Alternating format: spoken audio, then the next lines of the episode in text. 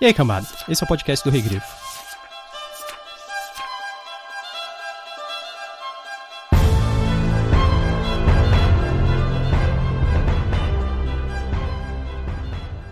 Aos homens agrada inventar monstros e monstruosidades. Com isso, sente-se menos monstruosos.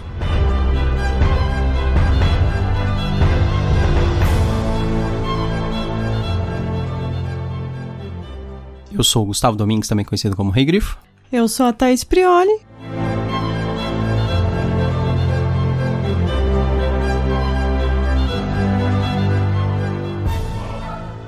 E hoje nós estamos aqui para falar sobre Os Confins do Mundo, que é o penúltimo conto do livro O Último Desejo, a saga do bruxo Geralt de Rivia, livro 1, que todo mundo conhece como Witcher. e a Voz da Razão 6 também.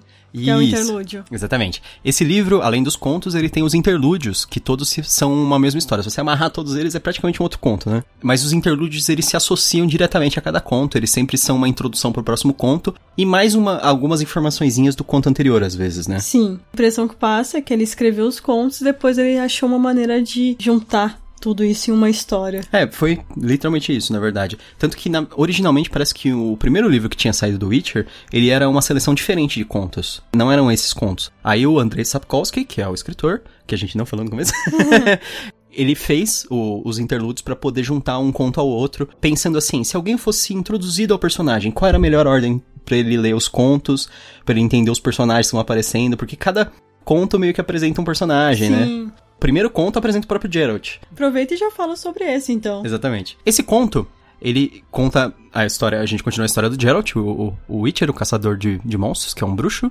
O Geralt, acompanhado pelo Jaskir, ele chega até um Vale das Flores, que é um local longínquo em que a terra é fértil como nenhum outro lugar.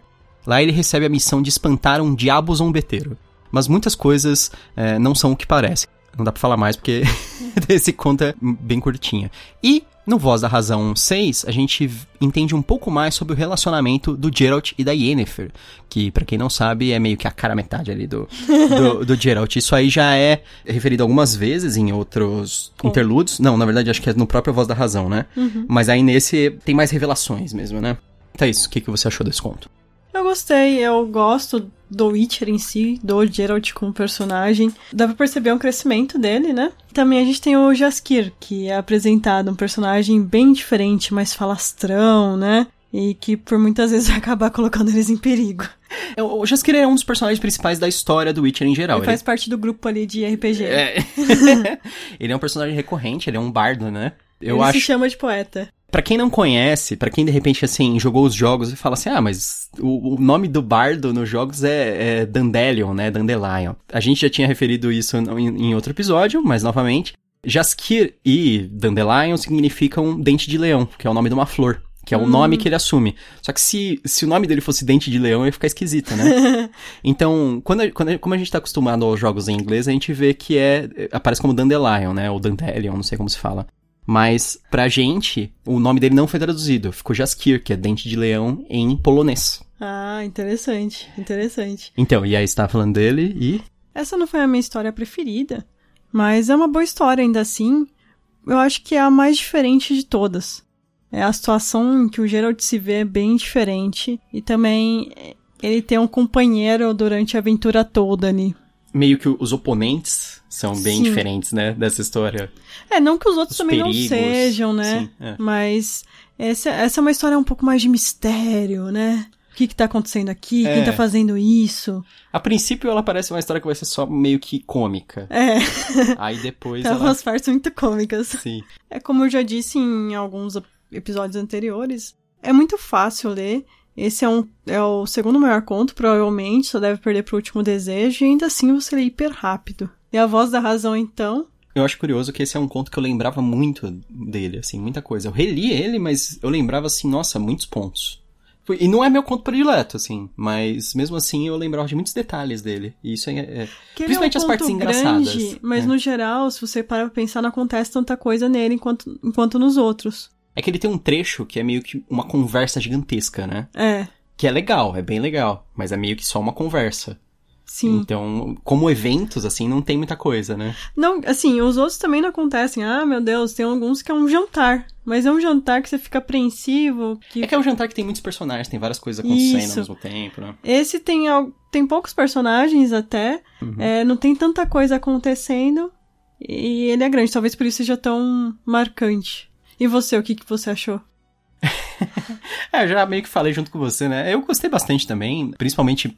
Eu gosto muito do humor do Witcher sempre. Eu acho que esse é um conto que ele pega bastante no humor. Lembra que a gente, no. Ao Alto da Maga Josefa, a gente comentou. Eu falei, né, pelo menos, que eu achava que o Alto da Maga Josefa tinha muito sentimento do Witcher. Sim. Então, é, eu acho que com esse conto eu lembrei porque essa mistura do humor e da seriedade. E esses dois personagens.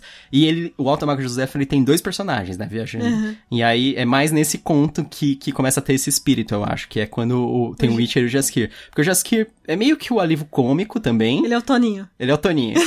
ele, é o- ele é a parte engraçada. E ao mesmo tempo, tem outros eventos que são engraçados. O próprio Geralt também, é, às vezes, é engraçado. Mas é que o Geralt é como se fosse o cara, assim, sério e eficiente. Uhum. E o Jaskier é o cara meio bonachão, né? Eu gosto dessa combinação, eu gosto, assim, dessa duplicidade. Ao- mesmo tempo, o Jaskier não é muito exagerado, assim. Ele é aquele cara, assim, meio babaca, assim, fica mexendo com as mulheres na, na, na rua. É que ele é meio... Eles não falam, acho que aqui nesse conto, mas se eu não me engano, ele é meio bonitão, assim. Então, tipo, as mulheres dão atenção pra ele mesmo, não é que ele, ele é pedreirão, assim, que fica falando com qualquer mulher. Ele fica, tipo, de, de gracinha, assim, dando piscadela, umas coisas assim, sabe? E Fica ele... paquerando. Isso, isso, isso. Flertando, né? Paquerando. Paquerando, paquerando. Ele tá nos anos 80. É. É. Isso eu não acho uma coisa tão ruim, assim. Eu acho até divertido esse tipo de personagem. Você fala que ele é um personagem bem social, né? Ele é um personagem sociável, ele gosta de conversar, ele gosta de falar, até nos momentos que ele não deve falar, né? Então, eu gosto bastante dos personagens, eu gosto da situação, da, da discussão que existe dentro desse conto. E eu gosto do background que ele traz sobre o mundo, porque ele traz bastante. Aí, isso aí a gente vai falar mais nos spoilers, mas ele, ele fala muito sobre qual é o estado do mundo atual ali, do, da relação do- do- dos humanos com outras raças, com as criaturas, com essas coisas, sabe? É, e outra personagem que eu acho que tem muito ainda a revelar e que aparece sempre é a Nenek. Sim, é, na parte da voz da razão, eu acho legal porque tem a história da Nenek. A gente entende que a Nenek é a voz da razão, finalmente. Sim, exatamente. É, eu tô- E, e ele fala a voz da razão e ele fala também um, um outro nome de conto no, nesse voz da razão. O fato é que, se você for pensar, todos os capítulos é basicamente a Nenek dando conselhos pro Geralt, ou Sim. falando sobre como ele tem que lidar com alguma coisa com a outra. Então, tipo, ela é a voz da razão, né? com certeza. Mas, enfim, né, eu gostei bastante do conto, é um dos meus prediletos do livro. Talvez o último seja um, um pouco mais legal, porque o último tem o Jaskier e a Yennefer, e eles Hum. que eu gosto. Então agora já vai completar o grupinho de RPG. Não totalmente, porque aí falta alguns outros personagens que aparecem em outras histórias, né? Mas é basicamente sim, eu acho que os principais, que é meio que o Geralt, o Jaskier e a Yennefer, aparecem por aqui. Aí depois vai- a gente vai começar a encontrar muito mais personagens, né? Depois. O segundo livro é de conto ou é uma história fechada? De conto também. Ah, interessante. O segundo livro tem um dos meus prediletos, que é o do, da, deles caçando dragões. O segundo livro apresenta a Ciri, que é, é legal também, que é importante. Que a gente já viu, né, o antepassado dela. É, é, a origem, assim, concepção, né, É. dela. Os pais dela se conhecendo, Isso. né? Não, sim, mas aí o segundo apresenta ela como personagem mesmo, ainda que é criança. o... uma questão de preço. Uma questão de preço. Que é- tem o, o Duni, né? Que é Isso. o cavaleiro espinhoso. Ok, vamos, vamos pros spoilers? Vamos. Não faça outros o que não quer que lhe façam.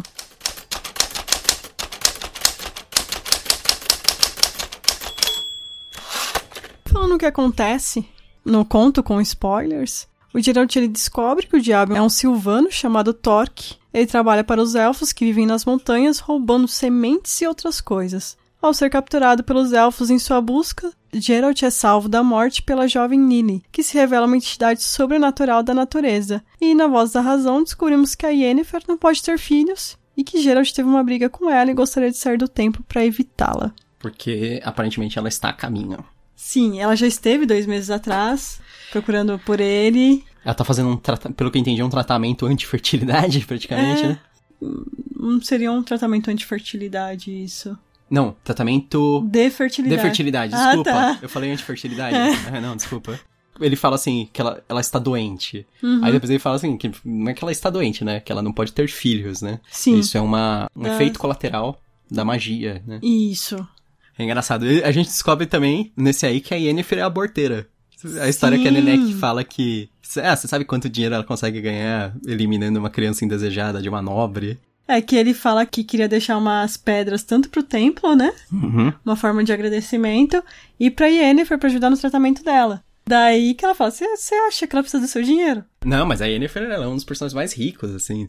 Ela sempre anda, tipo, com umas roupas novas. Agora eu lembrei daquele meme grana. da, da Carolina Ferraz do Eu Sou Rica. Eu sou rica! Não precisa, eu sou rica! Então, é tipo a Yennefer. Exatamente. Na Então- adaptação brasileira seria ela, então. A Yennefer. Sim. E quem seria o Witcher? Provavelmente. A Vera Holtz? Ah, sim, sim, com certeza. Com aquele cabelo branco comprido, né? Mas ela falou já no Twitter dela que ela não vai fazer o Geralt. Não, convidaram, É, provavelmente, né, Sim, pela Netflix, com com certeza. certeza. mas Não, é, não não precisa gastar com maquiagem, né? É, O legal desse conto, assim, du- duas coisas que eu acho muito boas. Uma é o Torque, que é o, o diabo. Que, na verdade, ele é muito fala... sem noção, ele é tipo o Joselito. É. Ele é, ele é um. Eles falam que ele é um diabo, né? Mas ele é como se fosse um sátiro. Que é- é- aparece também como Silvano, né, na história. Um sátiro é aquele. aquele ser grego. Acho que ele é da mitologia grega, se eu não me engano. Ele, ele é relacionado com o Pan, com o deus Pan, né? Uhum. E que ele tem metade do corpo de bode, de pra baixo, e ele tem os chifres, né?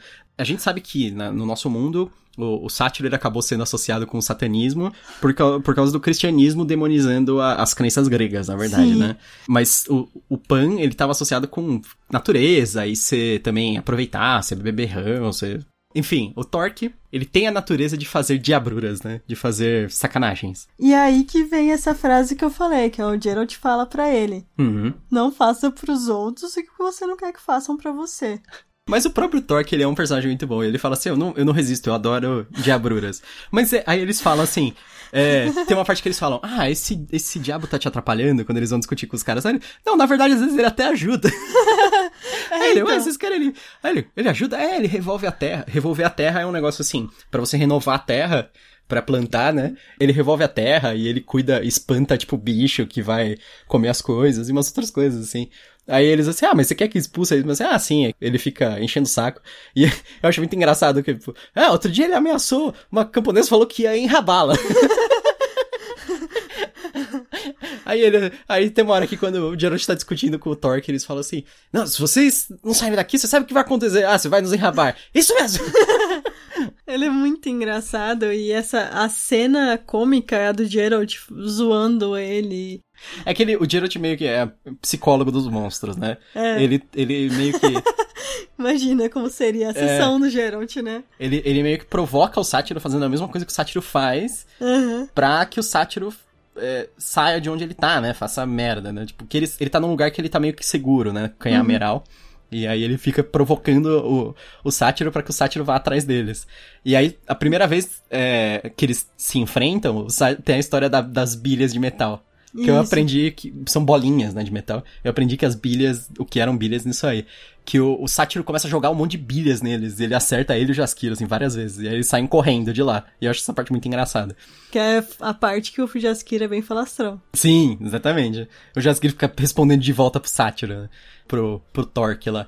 Mas aí quando eles voltam, aí o, o Geralt leva as próprias bilhas e ele começa a jogar no sátiro. aí que tem essa história do essas faça aos bilhas outros. foi da- do pessoal lá da, da vila tentando resolver o problema, né? Que é muito engraçado a, a resolução. Tipo, ah, como se livrar de um diabo? É assim, leve um monte de nozes e um saco de bilhas de metal. É, comece a comer as nozes no meio do mato. O sátiro vai vir e como ele é guloso, ele vai pedir noz pra você. Aí você dá as bilhas. Aí quando ele quebrar os dentes, tipo, tem- outras É, coisas. então. Aí ele, ah, aí começa a comer requeijão. É. E aí quando você, quando o sátiro fala, ah, me dá um pedaço de requeijão, dá um pedaço de sabão pra ele.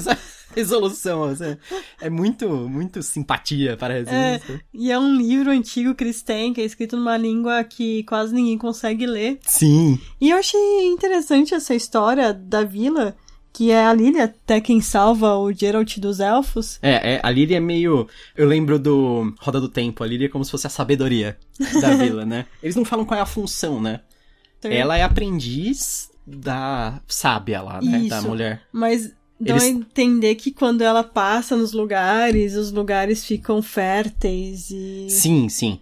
É, acho que isso é mais naquela. Quando ela aparece na versão verdadeira dela, que é no fim. Uhum. Mas quando ele vê ela antes ali, eles falam que a velha não fala nada. Eles falam que é ela que fala na- no ouvido da, da mulher, e aí a mulher fala.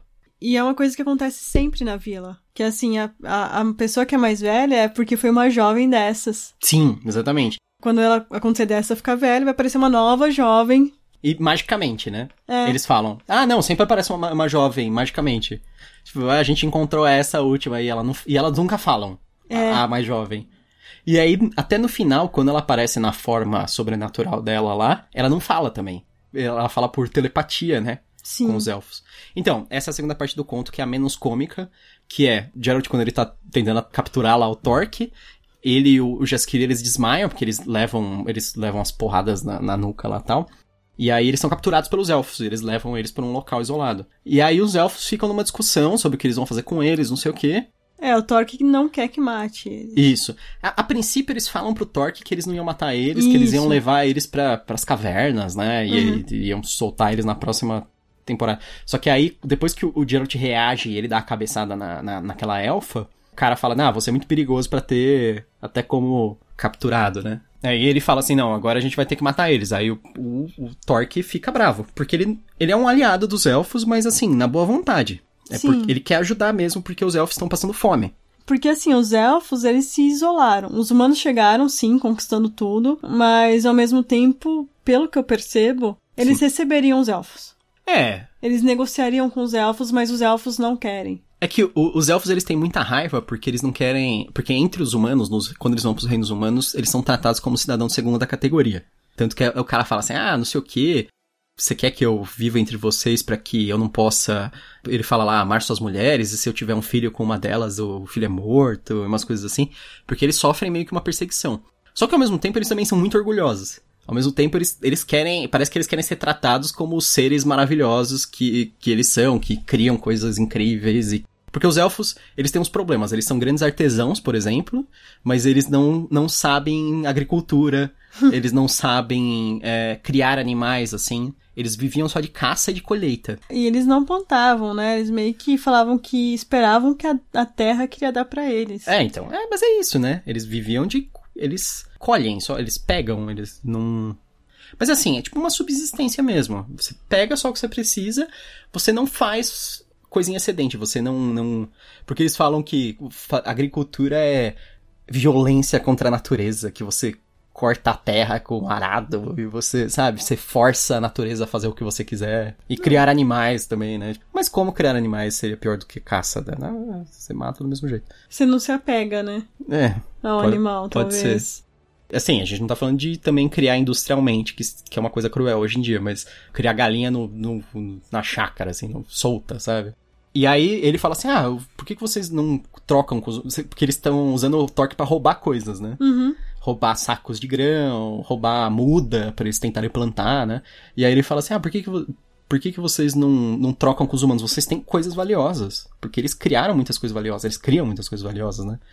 Aí ele fala, ele dá o a discursinho arrogante lá, que ele fala assim, não, tipo, blá blá blá blá blá, mas no fim das contas é, tipo, porque eu não vou ser tratado como eu acho que eu devo ser, sabe? Não é nem, não é nem um negócio de igualdade, beleza, os humanos tratam os elfos como inferiores, mas os elfos também tratam os humanos como inferiores. Então fica nessa briguinha. É, não faça para o outro que você não quer que seja feito pra você.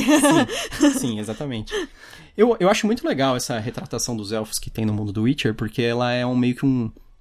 Uma, uma torção no típico elfo que a gente vê do Tolkien. Que o do Tolkien os elfos são maravilhosos, assim como esses do Witcher. Bondosos. Então, eles são meio que maravilhosos. Só que aí eles são tratados como a coisa, melhor coisa do mundo pelos humanos quando eles encontram. Tipo, os humanos, sei lá, prestam homenagem, reverência. Nossa, como os elfos são legais.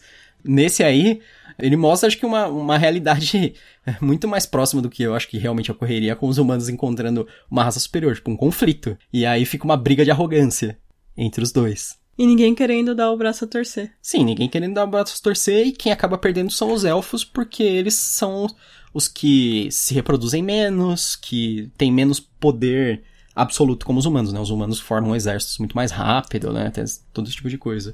Então eles acabam apanhando sem parar. Porque, por exemplo, os anões do mundo do Witcher, que aqui é traduzido como gnomo, eu acho horroroso isso. os gnomos. Então, os anões do mundo do Witcher, eles fazem negócio com os humanos, né? Tanto que eles falam das minas de Marracan, umas coisas assim, né? Até na, naquela parte da troca da, da, das gemas do Voz da Razão. Isso. É que eles estão falando sobre como a moeda ali tá desvalorizada e É, tal. que valeria muito lá as gemas. E aí ele. Eles falam sobre os anões. E que ele fala assim: ah, tipo, tal cidade é barato as gemas porque é do lado das Das minas dos minas. anões. E, tipo, quer dizer que os anões eles fazem trocas humanos, que uma coisa que os elfos não querem fazer, né?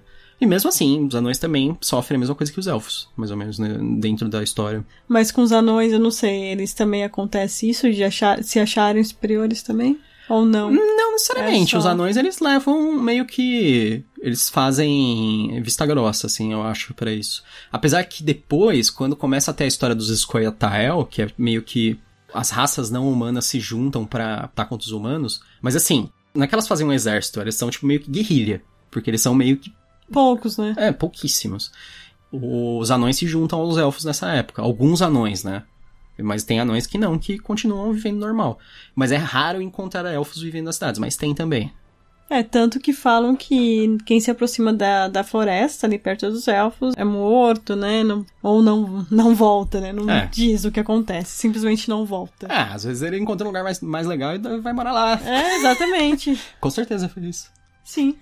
Pensar positivamente aqui. E aí, no fim, os elfos eles acabam soltando o Geralt porque quem aparece é a, é a Lily, que é, na verdade, eles falam lá Mad Daib, sei lá, que é uma, uma entidade da natureza, assim. Ela é meio- quase uma personificação da natureza. Onde ela anda, tudo fica fértil, os animais aparecem e um monte de É, coisa. e os elfos também é, prestam homenagem a ela tal, falam pra, fala pra ela ir lá com eles, né? Uhum. Pra tudo ficar fértil. E aí ela fala um negócio pra eles assim, tipo, sobre renovação, né? Dá a entender que é. Os elfos não são a renovação. Ela vai encontrar a renovação entre os humanos, né? Porque ela continua com os humanos. Acho que ele vê no livro até sobre isso, que ela. Dizem que ela encontra os humanos e ela, se ela achar que eles são merecedores, que ela fica com eles enquanto ela achar que eles forem merecedores. E eles falam que eles têm muito, há muito tempo aquela tradição da, da velha que chega uma mulher nova e aí a mulher nova não fala e etc. E ela começa a falar só quando ela fica velha. sabe? Então, dá a entender que aquele povo é um povo merecedor, né? Aquele povo do Vale das Flores, aqueles humanos lá. E eles são, assim, eles são é, bonzinhos até, de certa forma. Até quando eles contratam o Geralt, eles falam que ele não pode matar o diabo, né? É, Eles falam assim, a gente quer que você expulse o diabo. Ele, ah, vocês não querem que eu mate ele? Não, não, não. Eles, não, não, não, isso é terminantemente proibido, sem matar. não quer, eles, não, eles não querem que ele mate nem que ele machuque o diabo. Você, você tem que expulsar ele. é, ele ia ter que negociar. É, exatamente. Negociar. Ou Então, encher o saco dele até ele ir embora. Ser mais irritante que o diabo. Irritante. E no final, o diabo, ele se volta contra os elfos, né? Ele fala assim, não, vocês... é, não era isso que a gente tinha combinado, vocês falaram que não iam matar ninguém, não sei o quê. Isso é um absurdo, vocês podem me matar junto, então. O, o Geralt fica falando assim, não, você tá se arriscando à toa. E aí ele fala, não, eu vou fazer isso porque eu acredito nisso e tal. E ele- eles quase morrem. Eles ficam ali diante do pelotão de fuzilamento dos elfos. O 40 Jaskir fica ali meio com medo, assim. Eu acho engraçado que eles quebram o alaúde do Jaskir. E aí depois, quando a, a mulher aparece, eles, os elfos pegam e dão outro. Que é melhor. Que pelo que entendi, eles levaram um come de rabo da. Sim, da que ela, ela consegue conversar telepaticamente é, telepaticamente. e com eles, né? E pelo jeito com o Geralt também. E o Geralt, na verdade, não que ele, ela conversa com ele, mas ele consegue Ele entende, entender. né? Ele capta. Porque o Geralt, ele é um ser de magia já, né? Porque ele é um bruxo. Ele sente magia e ele consegue sentir o que tá acontecendo em geral, né?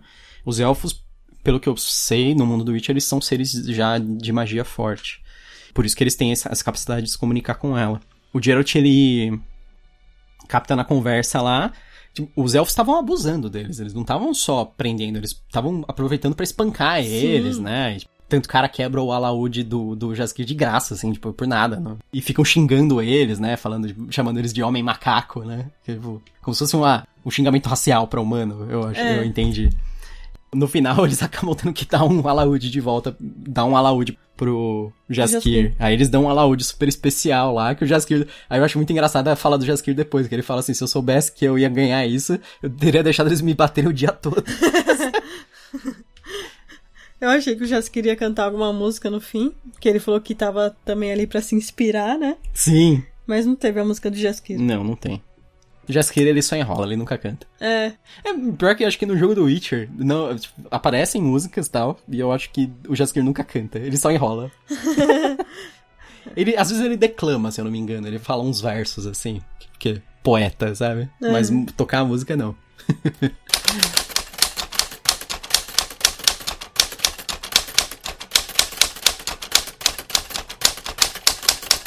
Você recomenda? Ah, com certeza. Eu achei um, um conto divertido, é, interessante, engraçado. Tem uma discussão legal ali a, a respeito desse negócio de sobre renovação.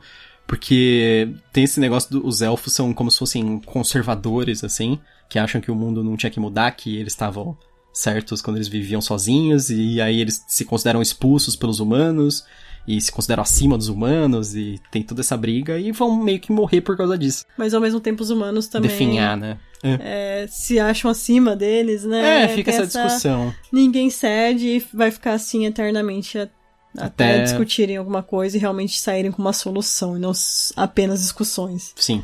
Então eu acho bem legal, assim, por todos esses motivos, eu acho que vale a pena ler, com certeza. E você, Thais? Você recomenda? Recomendo. Eu recomendo o livro todo até. Se você quiser continuar, logo logo a gente deve fazer o último conto desse livro. Que é o que é o, do mesmo nome do livro? Isso, o último desejo. Se você gosta, gosta do Witcher, gostou desse conto em específico, que tem uma parte bem cômica, não posso deixar de recomendar o Alto da Maga Josefa, que a gente já comentou aqui, Sim. e já tem podcast. Que é o, o Witcher brasileiro. ele, é, ele tem o mesmo modelo é, em contos, é, as histórias são engraçadas e interessantes. E você tá ouvindo, provavelmente você é brasileiro, talvez seja de Portugal. Ou, sei lá, onde mais se fala português. Moçambique, Angola. Ah, tá. Enfim, talvez você se identifique. Se você for brasileiro, você se identifique mais, assim. Você vai conhecer algumas coisas, mesmo que você não seja do Nordeste. Porque a história se passa no Nordeste, eu acho que dá pra reconhecer muita coisa legal. Esse foi o nosso episódio sobre os confins do mundo. E a gente esqueceu de falar sobre os confins do mundo. Os confins do mundo é porque lá é longe. É no fim do mundo, é como é que. Onde Judas perdeu as botas, podia Isso. ser o nome também do conto. É porque não tem Judas no mundo do Witcher. Então, esse foi nosso episódio sobre os confins do mundo e a voz da razão 6 do Andrei Sapkowski. O nosso próximo episódio vai ser sobre o conto O Pagamento do livro Realidades Adaptadas do Felipe K. Dick. O Pagamento, ele foi base para um filme de mesmo nome, que chama, chama O Pagamento, de 2003, estrelando Ben Affleck. Ó. Então, no- nos vemos logo logo com O Pagamento. Não, quer dizer, eu não vou pagar ninguém, só... só vamos ler o conto. E você leu o conto do Witcher? O que, que você achou? Você gosta dos contos? É isso aí, deixa nos, com- nos comentários, em ou em qualquer rede social, ou no site. então é isso. Até mais. Tchau, tchau. Até a próxima. E bem-vindos ao Canavial.